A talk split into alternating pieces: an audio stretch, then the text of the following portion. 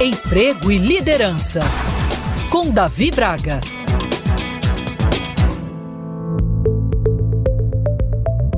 A felicidade é um tema que cada vez mais tem sido inserido e discutido dentro das organizações, sendo um foco não apenas da alta liderança, mas também das áreas de recursos humanos, uma vez que é um sentimento que atrai, une pessoas e deixa a vida mais leve, não é verdade? Mas e você? Se considera uma pessoa feliz e realizada com suas escolhas?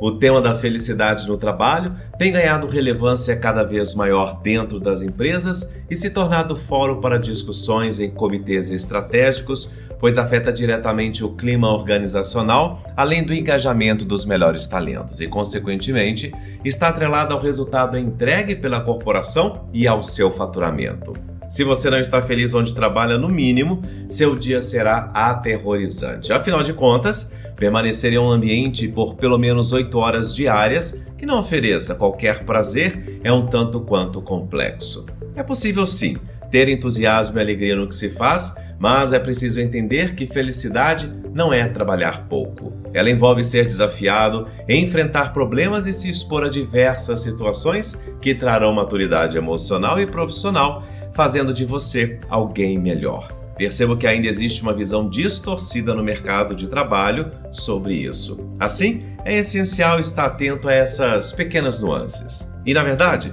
esse conceito pode assumir diferentes significados para cada pessoa. Para uns, é fazer o que se gosta e para outros é receber um bom salário, por exemplo. Mas e você?